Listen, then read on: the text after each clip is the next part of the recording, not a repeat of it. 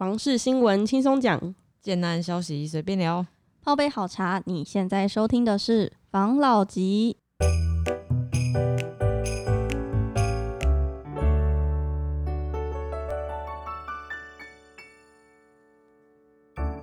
关心你的房事幸福，我是房老吉。我是茶汤会，我是吴石兰，北市其实因为现在哈，我们刚才讲就是各地都在涨嘛，所以新北的有一些就是价格哦，也占到六字六字头了嘛，没错，对不对？它的第一环嘛，有没有？就是你知道，你有没有看过《进击的巨人》？有没有？第一环、第二环、第三环好？OK，好，哦，哎、就这样，反正它就是第一环，它的价格就已经有到六十几万了嘛。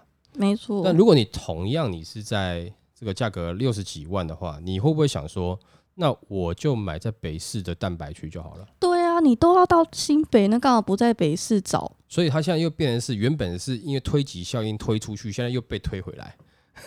所以现在有些人又跑去什么文山啊、南港啊、大同啊，嗯对吧那边那边开始去看房子？因为价格差不多嘛，嗯，那价价格差不多，我是北市门牌，跟你板桥新店门牌、永和门牌，这感觉不一样，哦，还是会有点不一样啦。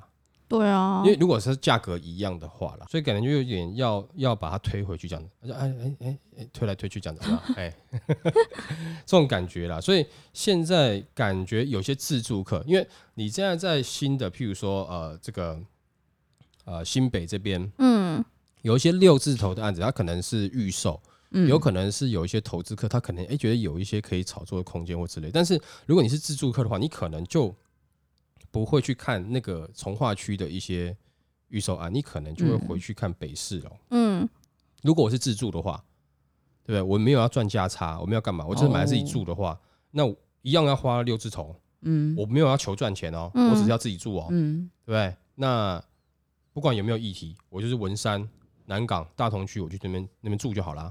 对啊我，是至少是北市嘛。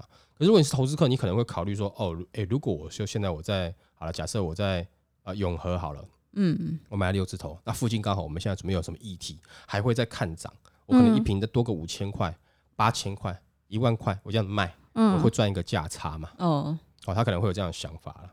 欸你知道最近就我们刚刚不是有讲到说竹北也是差不多五六字头嘛，嗯。嗯然后就有那种工程师在 mobile 上面讲嗯。说，就是竹北市它的房价已经太高了，原本都没有想过要去买板桥，嗯。可是现在因为房价高到，他就会想说，那我是不是要去新庄或者板桥买，嗯，反而还可以有比较好的机能，或者是是啊，涨幅可能还会比较再高一点这样。嗯，因为你这样子比较起来的话了，因为竹北我们看过，其实它是一个比较呃，算是它那个从化，因为等于是算很大了，整个竹北很大了，就是说它有分成什么县政一期、二期、三期、高铁特区、台科大特区，还有什么在后面点那个叫什么啊？那叫什么什么璞玉计划的那一带，哦，对对对对，它其实蛮大一块的，然后它是属于低密度住宅，嗯可是它整体的氛围算是没有错，是漂亮，是舒服的一个一个城市的感觉。可是你感觉它的涨幅跟板桥比起来，就是会差一点点。对啊，好，就感觉板桥好像比较有机会再涨上去。可是竹北能够涨到这样子，你也你也你也很难预料啊。那它是因为科技园区嘛，科技园区好，对不对？但是你们可能没有经历过啦。我年年稍微年轻的时候，我还有经历过，就是就有一段时间，呃，科技产业不景气，其实景气就是这样上上下下，上上下下。嗯有一段时间科技产业很景气，是我更小的时候，然后好到一个顶点的时候，突然科技产业不景气，然后就一堆人在放无薪假。那段时间啊，我每次在这个新竹的街道上，常常会看到一堆这个骑脚踏车的，然后改脚踏车的工程师嘛工程师。真的假的？哎，那个时候我跟你讲哦，呃，将近有一半的人在，甚至超过一半的人在放无薪假，然后一嗯堆人在做这个早餐餐车，一堆人在做咖啡车，嗯就是然后然后还有一些人到，譬如说竹东的内湾一些风景区去开咖啡厅，嗯就直接转行，因为那个时候他们不知道他们的无薪假会放多久，嗯，好像放了十个月吧，很久哎、真的。呃，十个月是有一第一批先回来，然后超过十个月的还有，所以有很多人后来有有转行。大家讲无薪假结束之后，全部回去回去公司上班嘛。可在无薪假的过程中，他们就开始好像要裁员。啊。本来一开始大家以为会裁那些菜鸟，就是那种刚的作业员啦，嗯，就裁的不是的，裁的都是高阶的，就是裁一些高阶的，嗯。可能年薪几百的这种，开始裁了一些高阶的，所以有些高阶的就身上有些钱去买一买一些农地退休了。嗯，哦，嗯，啊，那段时间，嗯，蛮惨的。我就有一段时间就会发现，哇，一堆人在呃铁人三项，比如说就是半马嘛，半马，嗯，哎，半马是什么？就是一半的马拉松啊。哦。二十一公里的那个，哦。哎，我因为我没有跑，我不知道。哦。然后还有他们那种三项是半马、游泳，然后再这样骑脚踏车，哦一堆人在玩这个。然后那个时候呢，有一段时间，这个捷安特的脚踏车超级贵。然后我那时候有一个朋友在那边也是在疯这个，一一台脚踏车买完跟装完花了四十几万，嗯，然后就为了骑脚踏车这样，那干嘛不骑摩托车？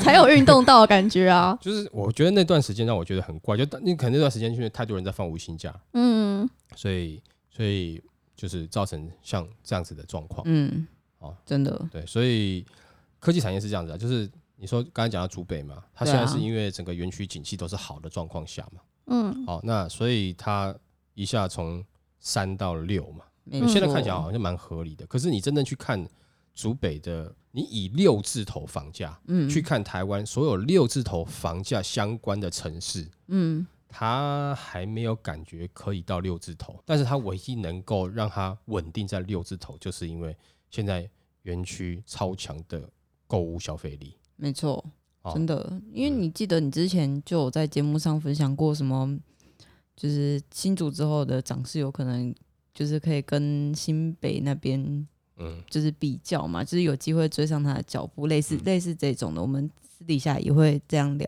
嗯然后我那时候还想说，怎么可能？就是新竹跟新北那边也差太多了吧？就一转眼，哎、到现在真的六字头，真的是很可怕欸措手不及真的是一瞬间的事所以情欸呢。你看嘛，那个时候是不是我们才在录前面几集的时候，对哦对不对？然后是前十集之前的事情。嗯，我们现在才六到录到六十几集嘛，对嗯不对？房价也到六十头，那会等我们到八十几的时候到八字头。但是希望不要这样子了，好不好？就是房价还是要尽量是大家可以负担的，因为你看，像嗯普遍大家的薪资调整啊，譬如说我举例啊，你像现在因为呃政府政令，然后或是这个通货膨胀，你的薪资一个月可以涨多少？你给你涨到一万块、两万块，诶，你算很厉害、很会涨的喽，嗯哦这是夸张会涨的喽。但是房价一涨，一平多了二十万、三十万，你哪追得上？嗯，对不对？所以这样会造成，嗯，买房会更更辛苦了，真的，所以我那时候讲说，有没有调整薪资不如抑制这种通货膨胀？对啊，就是薪资如果没有很高，但是我要买的东西几乎都买得到，嗯，那当然这样最好嘛，嗯对不对？那、你薪资调涨，然后房价也跟着涨，那永远的比例是一样的、啊，对不对？对啊，好，我举例好，我的薪资假设是三万五好了，那我可能要花二十年才能买一栋房子。当我薪资涨到八万五的时候，我一样要花二十年才能买到一栋房子，那不是一样意思？对，有涨跟没涨一 样。对啊，你懂我意思吗？就是一样啊。所以啦，那现在有没有刚刚讲到这些有没有？就是算是一个有支撑点的啦，所以嗯让让竹北现在占到六嘛。嗯，那，当然，因为有现在有其他区域，包含去譬如说什么宝山等等的，那我相信未来没有多久，像南科周围也会出现一些区域，它可能它的价格、它的地理位置是也是不错的，但它的价格就不会像我以以新竹的例子来讲，然后，竹北这么高，嗯，但是宝山现在出来的价格二字头嘛，差不多，对不对？二没错，至少二字尾巴也都是二字头啦，嗯对不对？但是它的相对应位置其实没有差太多。哦，当然嗯它的风貌是不一样的，因为整个整个大竹北是很比较平坦的，嗯。没错。比，较大的感觉。哦，那宝山那边就比较不是那么平坦，不是那么大面积的东西，就是山，对，就是这种感觉，比较大自然。田园生活对对对。但是你稍稍微发展一下还是可以啊，因为它的位置上我们有讲过嘛，它进园区近，嗯，它要到关心路也近，还有交流道。啊啊，去 Costco 那边也近，他去那个什么巨城，嗯就是一些市区，它也都算近嘛。嗯嗯对，所以我觉得类似像这样子的，应该台南也会有，应该也未来也会有。嗯只要它那边继续涨的话，应该就会有了。好了，那就是现在就是比较精华的区域啦，就是目前看屋的人有没有，就是喜欢的特别喜欢的地方了。比如说高雄来讲，就是左营啊、凤山啊，嗯然后三明区啊，嗯对不对？哦，大家比较喜欢的嘛。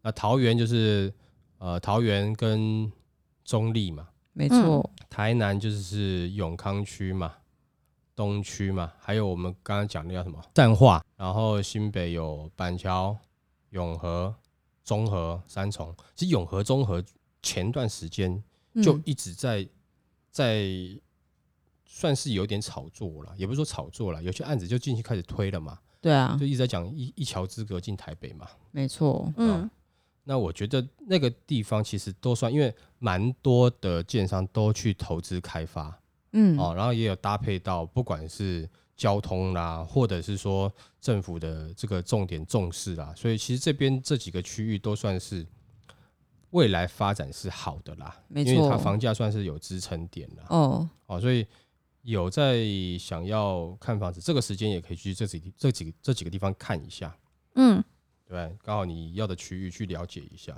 你说未来房价会不会 再降下？我觉得可能还需要，嗯，需要一点奇迹。如果房价这么高，现在不是都会有那什么胶囊旅馆吗？嗯，因为就是你已经没有什么空间了，嗯然后这东西好像从日本开始，因为日本的那个热闹的地方地价都很贵，所以他们就会作为一个胶囊旅馆，会不会之后变成胶囊住宅？胶囊住宅，因为真的太贵。哦，真的，我跟你讲，我自己觉得啊没有？嗯，我觉得未来应该会有更多的蛋白区被开发。为什么你知道吗？因为其实这次呃疫情让我们看到一些事情，就是说未来你在居家作业的可能性已经不低了。哦，没错，你未来居家消费、居家购物、嗯，居家的这种呃商业模式，嗯，啊已经现以之前你说哇好夯好夯，我觉得在这次疫情后，它会变成是所有可能一些零售业的一个常态。以前就啊，你开店做生意要有店面啊，嗯开店你做生意要有网站啊。正常你有没有做电商，是你开店必须的第一件事情了。嗯，在这次疫情已经越来越明显，而且这段这段疫情其实也造成了，就是你看嘛，像哦，就是有几个产业垄断市场嘛，嗯有一个产业啦就被两家垄断市场了哪个？，Uber Eats 哦，还有 Food Panda。嗯，是不是没错，这段时间，因为刚好中间是奥运嘛，对嗯，不对？然后刚好你看戴志颖在那边，今晚我想来点，哇，对对对对，然后大家在看奥运，说，哎、哎不然我们点一下什么吃是不是？这已经变成是哦电商这个环节已经是必然，所以也就是说，不管你有没有钱，你不一定要挤在市中心，嗯，因为你已经看到了，呃，未来最聚集人潮的路嗯。叫做网路，它不是忠孝东路，嗯，它不是这种我们喊走得到的路名，是网路。而且你会发现，现在更多的年轻人，他常你看啊，像居家防疫，呃，这段时间，嗯，如果说哈是在我年轻的时候，没有，其实嗯我觉得会有点难，就是大家很想出去玩，对啊，可是因为那个时候你待在家里，你真的没有事做，你就只能一直看电视啊，电视也就只有那几台可以看。嗯，现在不是啊，你现在叫年轻人他待在家里，他嗯。好啊，有差别吗？他没有差别。他平常他从生下来的时候，至少他接触到网络的时候，以我们以年轻人来看，他可能从十十二十三岁他就开始居家防疫了，一路 一路到现在，是不是？嗯。他成长过程就是手机跟他的房间嘛，嗯，要不要要不要有冷气？有冷气，然后有电脑，有冰箱？因为要饮料嘛，对。有 WiFi，可能连出门都不要出门嘛，点 Uber Eats 或者是 Food Panda 叫饮料，嗯。在房间吃，所以也就是说，他大部分的事情，他可以在家里，对，在家里，里，然后在网络上面完成。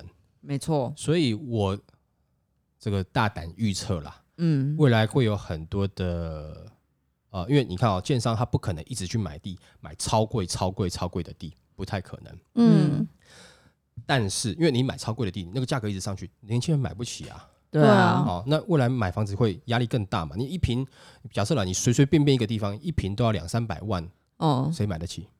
但是你换个角度，如果我们去开发一个新，就是其他的区域，嗯，它不一定要交通特别发达哦，只要它 Food Panda、Uber 可以送得到，送得，到，对。真，的，哦，送得到，然后再来是它的这个呃这栋房子设计的，可能它就有结合一些 e home 的设备，哦，就是更多、哦，更多数位化的东西，没错。哦，有没有？辅助譬如说，对，譬如说我举例啊，我我设计这栋楼有没有？每一个嗯楼有没有有一个每一间房间都有自己独立的送餐电梯？那个就是一个小小的箱子，它一按有没有？就是我们以前餐厅有没有？它会下去，大概就是有没有一个箱子这么大嘛？哦有没有？就下去，然后人家餐就直接放了，你一按，砰就送上来，哦，你连人嗯下去都不用下去。你信不信有很多宅在家的？哎呀，那我觉得就买这间好了，反正它有送餐的上来嘛。嗯是嗯，没错。对不对？所以他可能面对 Ubis，就是或是说 f o o Panda 这种送餐人员，嗯，他连碰都不需要碰触。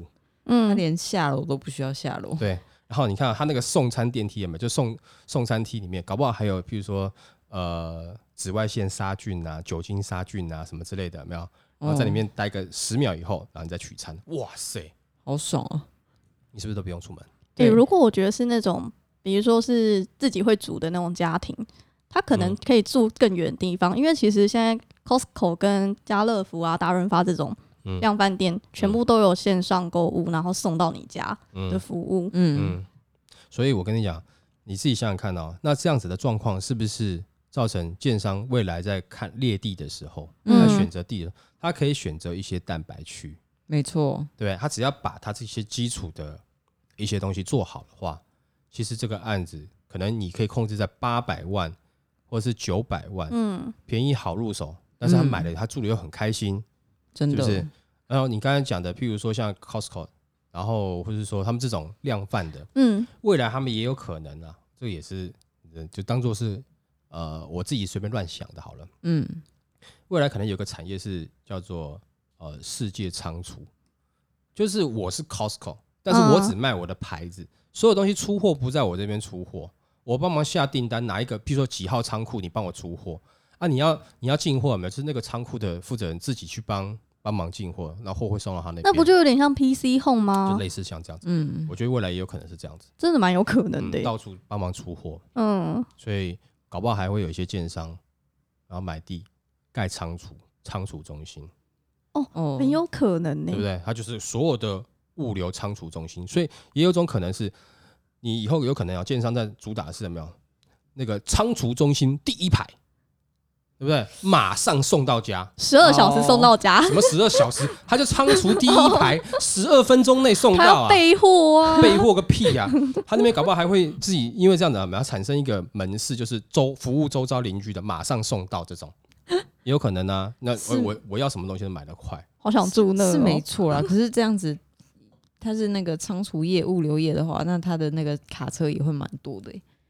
对啊你。们可以接受我告诉你，三十年内哦？不是要全部变成是电动车了吗？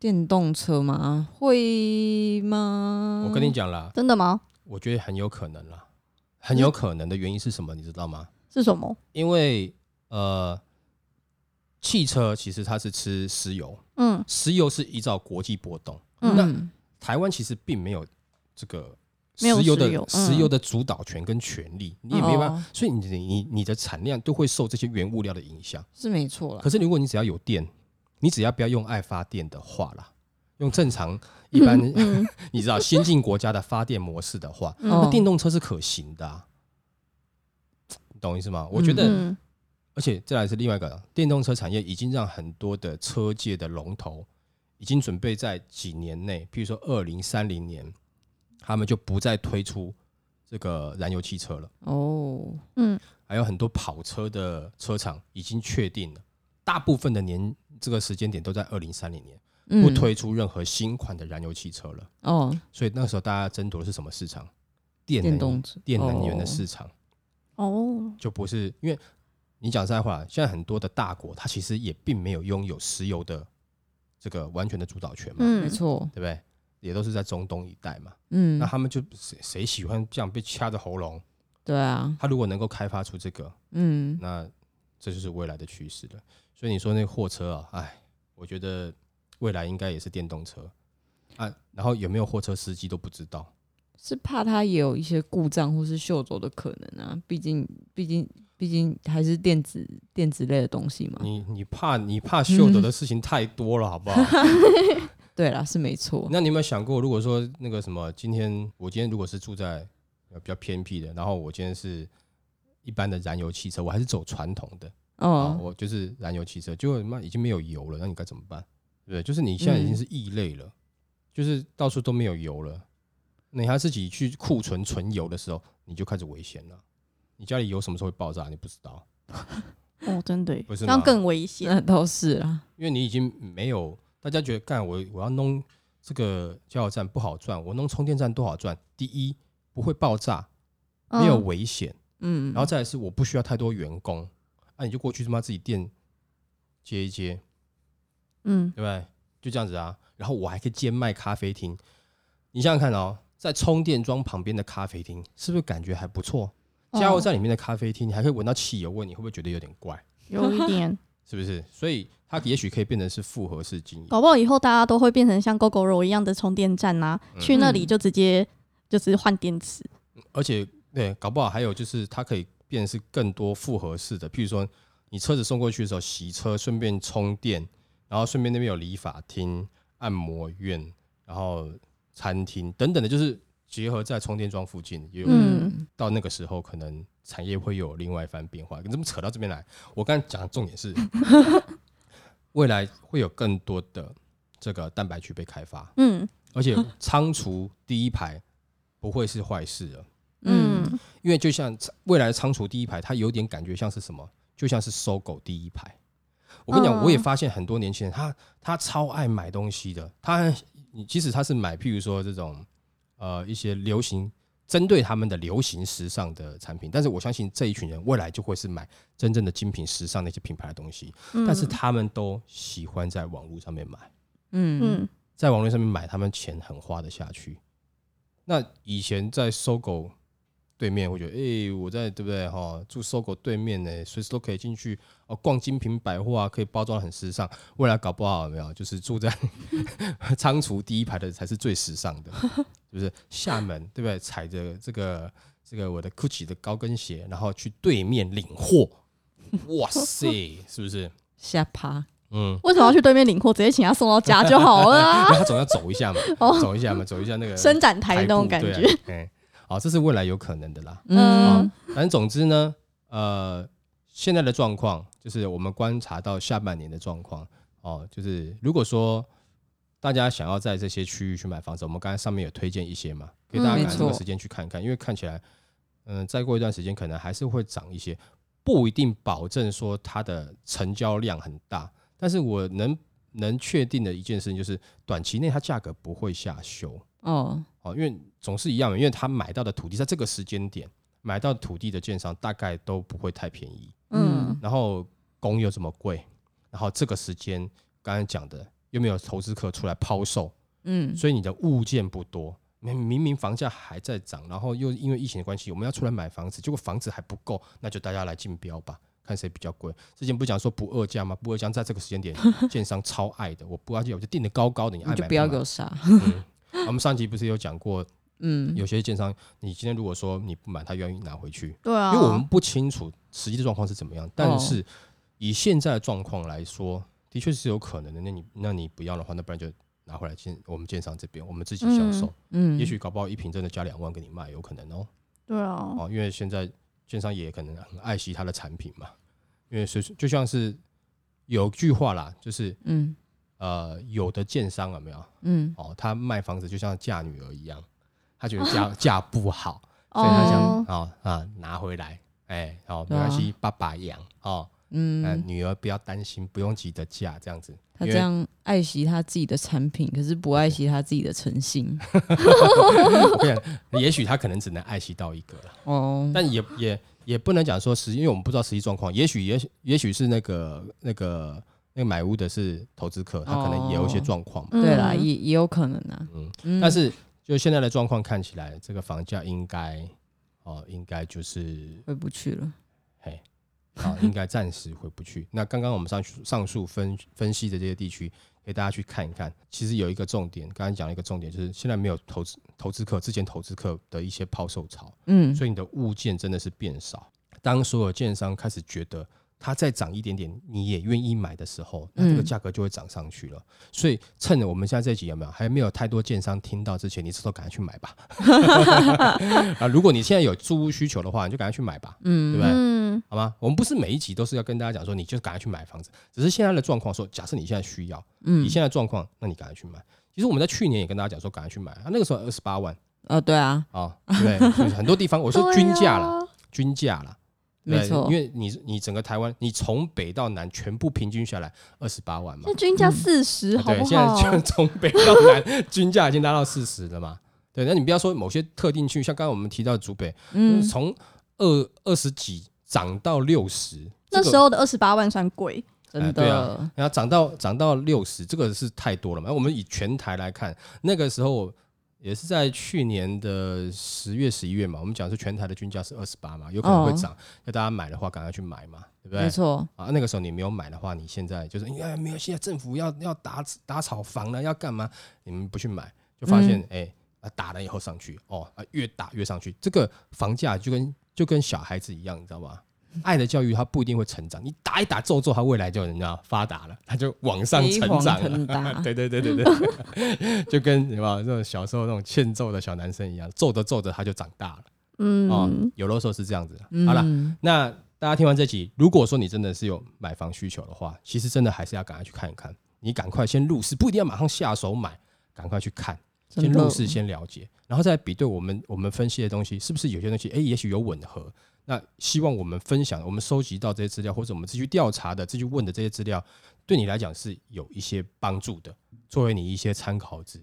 等到你真的要买房的时候，其实就是尽量少犯一些这种没有必要的这种误区，不要去踩啦。嗯，好吧哦那我们今天就分享到这边啦，好？哦，谢谢大家收听这一集的房老吉。拜。拜